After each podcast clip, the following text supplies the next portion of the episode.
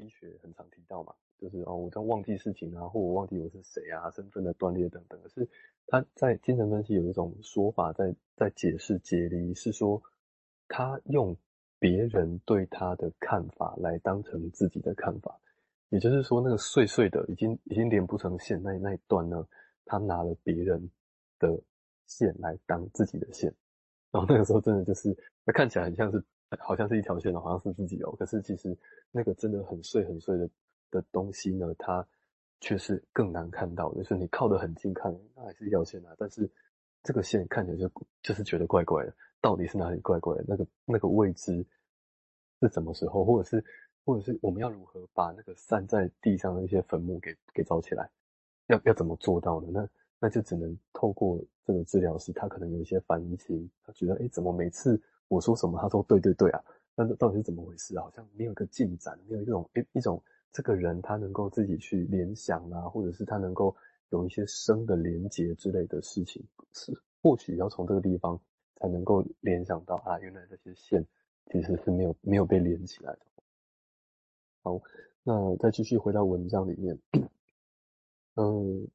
弗洛伊德需要死亡本能这个奇怪的概念来解释。生命中绝对模糊的却明显的生命目的性，在这种生命中，看似自我毁灭的行为是生命无意识逻辑的组成部分。因此，当然永远不可能这样子在这样的状态下接受精神分析。弗洛伊德似乎在说，人们并不是自己生活的破坏者，对，这破坏者去。会去做一些违背自己最佳利益的行为。他说：“人们不是这样子的，人们只是以自己的方式死去。”那这边后面有个括号是说：“如果我们将某个人描述成自我毁灭者，就是破坏自己的生活的人，那就是假设这些人他们知道什么对他们有好处，他们对他们生活的真实逻辑有一个无所不知的了解，所以才会去破坏。”那才会把它说成是一个自我毁灭者，他是一个有意去这么做的人。那传记呢，似乎是在解释生命，却否认了生命本质上有一个不可表述的逻辑，没有人失真的面向 Sphinx，生命就是一个谜。那在一九二五年出版，呃，弗洛伊德出版一个叫自传体的研究 （Autobiographical Study），就是他去研究自传。比这个这个文体的研究，这个标题呢，对于弗洛伊德他有一个矛盾的感觉是，对于自传这件事，对于生命这件事的生跟死的一个矛盾的感受是去描述这件事再准确不过了。那更精确的说，这是对弗洛伊德精神分析运动的自传体研究。事实上，弗洛伊德在一九三五年为美国版美国版本撰写的后记中承认了这一点。他这么写哦，他说这本书呢，贯穿贯穿了两个主题，就是我的人生故事和精神分析的历史，这两者紧密的交织在一起。这份自传体研究展示了精神分析如何成为我生活的全部内容，并正确的假设与我和这门科学的关系相比，我自己个人的经验没有任何的意义。那这边有些联想哦，就是我们生命中这些模糊的，可是却有个有个目的性存在的，那使得说弗洛伊德认为说，人不是故故意要去破坏，他们只是用一种方式在死掉。这个东西是一种未知哦，人怎么能够去想象自己想要死呢？如果每天都是活着的话，那。这种想要死啊，我们要说哦，这是一个如如克兰人讲说，这就是个自我毁灭的本能呢，破坏的本能呢，还是说我们可以参照第一段提到那个呃人就是为了为了某些事情而要活下去，这是一个手段。那对于这件这件不要活，或者是要破坏，或者是要否认，不要连接，回到那个最没有能量的有机体，这个这些这股力量，我们要如何去想？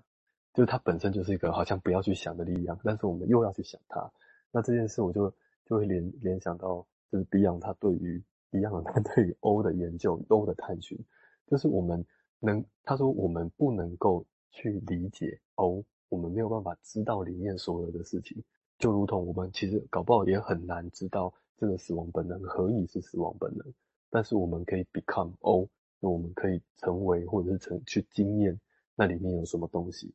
那所所以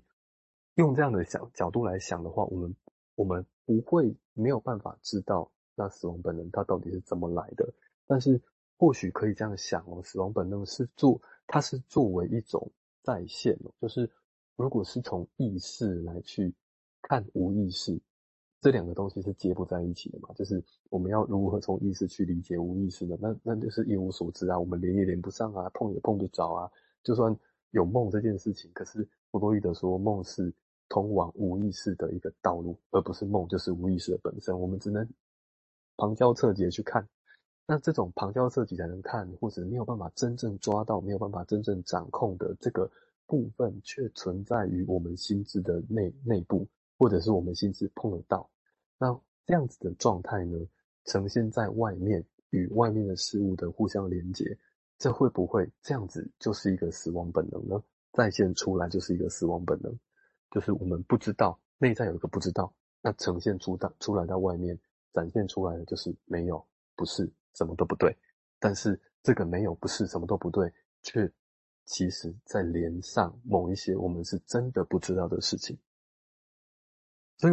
回到这个东西的相反哦，就是我们不断的去想事情，去连结，去想说，哎，这个是这个，还有这个，还有那个，除了这个之外，还有那个，就是我们不断有一个自由联想的那个方式在连，这到这是一种生的连接嘛？但是这个。还有这个，还有这个，还有那个，真的只有生吗？那会不会里面有一些死的断裂呢？例如，我们想到说，哎，我觉得从这件事件连到的应该是这件事情哦，但是却却有一个觉得，你好像还不止这样子，好像还有一个这个。所以，对于这个第一个想到的连接的否认或者是怀疑，里面应该就有一些死的本能在，然后再连到下一个，再连到下一个去。所以这，这这如同。精神分析的态度就是我们不断的在找，不断的在想，但是很难确定说有一个真理是在那边的，一个我们知道的真理是在那边的。